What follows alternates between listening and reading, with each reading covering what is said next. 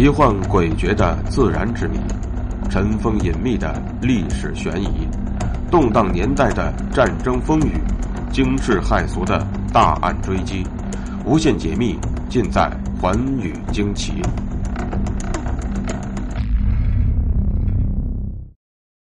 在上一期的节目当中呢，为大家讲述了在太平天国的军队当中一位杨上校的故事。那么今天呢？东方就带大家来走进太平天国的第二个故事，同时也是诸多的历史学家们一直在争论和推测的历史悬案，那就是杨秀清到底有没有逼封万岁？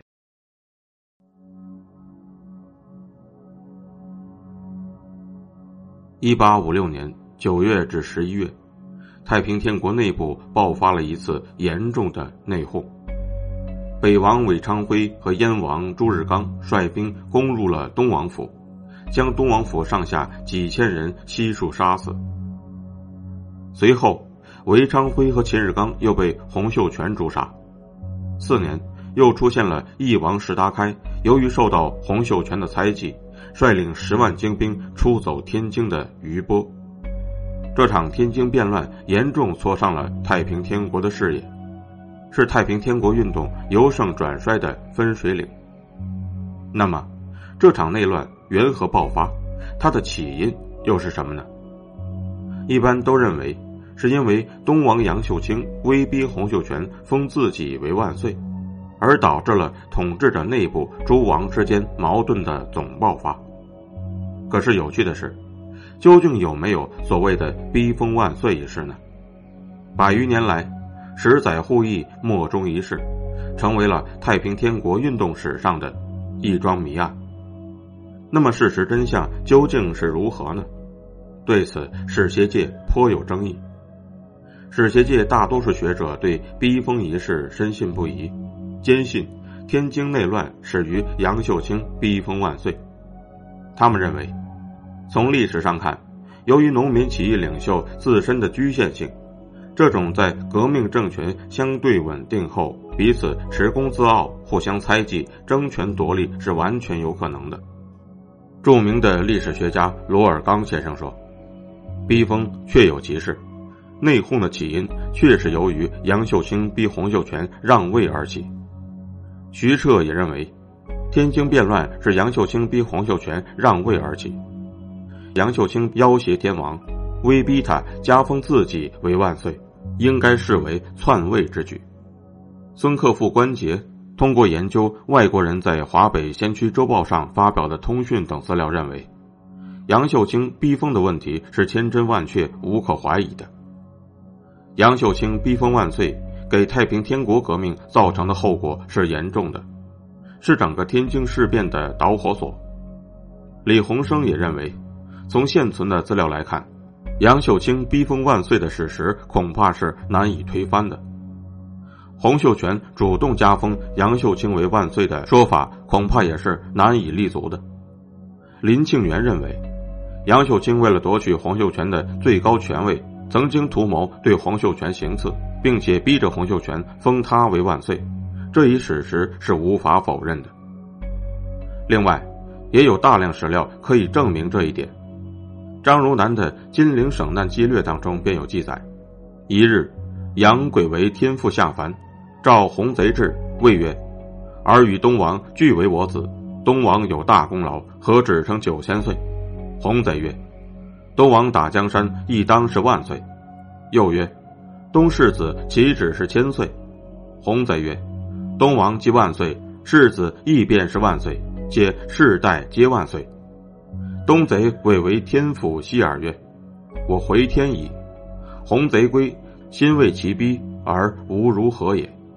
张汝南本人曾记载，这段记述系访问确切，得以复人。另外，太平天国后期重要将领李秀成在其被俘之后所写的供状之中，也曾提到了这件事情。杨秀清过度要逼天王封其万岁。那时权柄皆在东王一人手上，不得不封。最终逼天王到东王府封其万岁。另外，根据贼情会算记载，杨秀清后来确实行为跋扈，自恃功高，一切专擅，洪秀全徒存其名。而且还说，秀清叵测艰辛，实欲须尊洪秀全为首，而自揽大权，独得其实，其意仿古之权奸。万一事成，则杀之而自取。而且每诈称天父下凡附体，令秀全跪其前，甚至恕其罪而杖责之。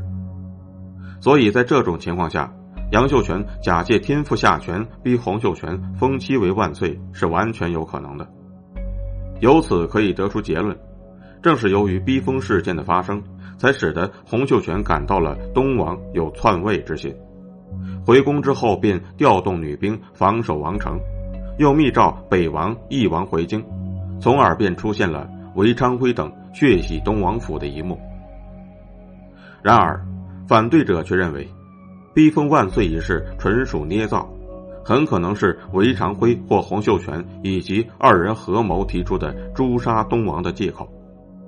首先，李秀成对这件事情的叙述很值得怀疑。因为杨秀清在天津逼封万岁的时候，李秀成正在句容、金坛和丹阳一带同清军作战，根本不可能是逼封万岁之事的目击者。再说，李秀成时官小，不甚为事，还没有直接参与诸王之间的活动，因此他所说的逼封一事肯定是道听途说而来，未必可信。其次，史达开自述中曾经记载。韦昌辉在都江西之前就有诛杀东王杨秀清之心，但是被洪秀全斥责而拒绝。韦昌辉在杀死杨秀清之后，洪秀全便曾经指责他：“而我非东王不至此，我本无杀渠之意。”杨秀清死后，洪秀全在赐西洋藩地诏中更是说东王是遭陷害，并规定了东升节有关事项，以此来纪念杨秀清。从这些资料分析，很可能是韦昌辉自己捏造了逼封之说，并且以此为借口，打着天王密诏的口号，诛杀了宿敌杨秀清。正如学者庄富佑在考证了大量的史料之后所说的那样，所谓杨秀清称万岁和逼封万岁的说法，都是缺乏历史事实根据的。从天王诏旨和天国现存的文献记载看。杨秀清的爵职虽然续有增封，唯独九千岁的称呼是没有变过的。参照清方和私家著述的记载，虽然真伪兼杂，互有歧义，但关于东王杨秀清及他的儿子东四均称九千岁和天国诏旨文献的记载是完全一致的。所以，杨秀清逼封万岁的事情不是事实，而是韦昌辉策动天津事变诛杀杨秀清伪造的口实而已。再者，洪秀全密诏韦昌辉和石达开秘密进京，无疑包含着让二王救驾的意思，因而很可能是洪秀全后来也有了诛杀东王之心，所以才和韦昌辉合谋提出了逼封万岁的说法。只不过在杨秀清死后，洪秀全才惺惺作态的表明了自己没有杀害杨秀清的心思，所以史事就认为。洪秀全和韦昌辉发动突然袭击，杀害东王杨秀清时，总得找个借口。于是便在杨秀清死后，立即便出现了逼封万岁的谣言。根据谣言对谁有利的线索，我们不难发现，这些谣言都来自天王府，来自洪秀全。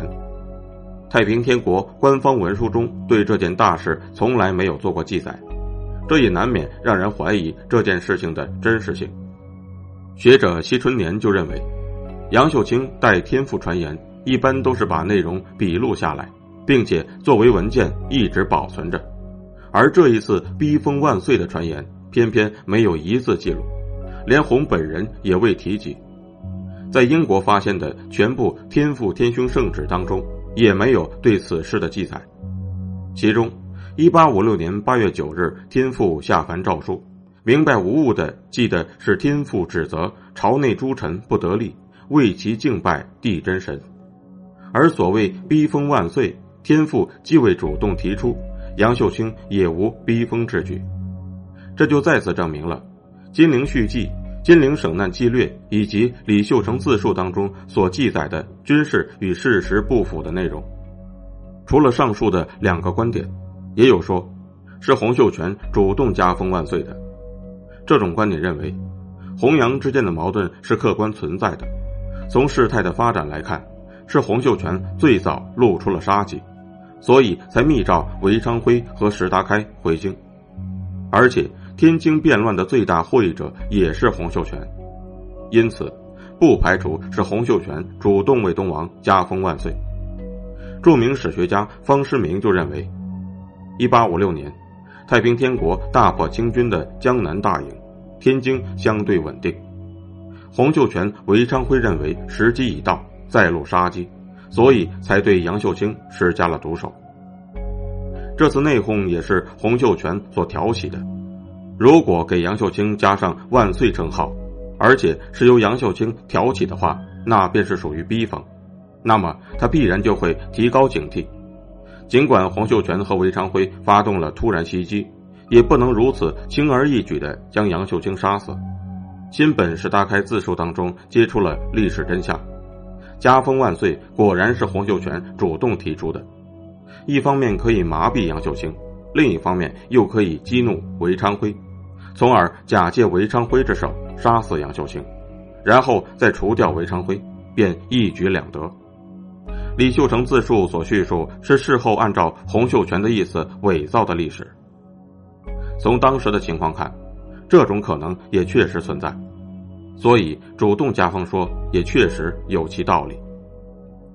杨秀清究竟有没有逼封万岁，是关系到天津变乱起因以及评价洪秀全、杨秀清功过的一个重要问题，也是太平天国研究中无法回避的问题，所以。在得到足够的证据之前，是无法随便下定论的。这就是今天节目的全部内容，感谢您的收听。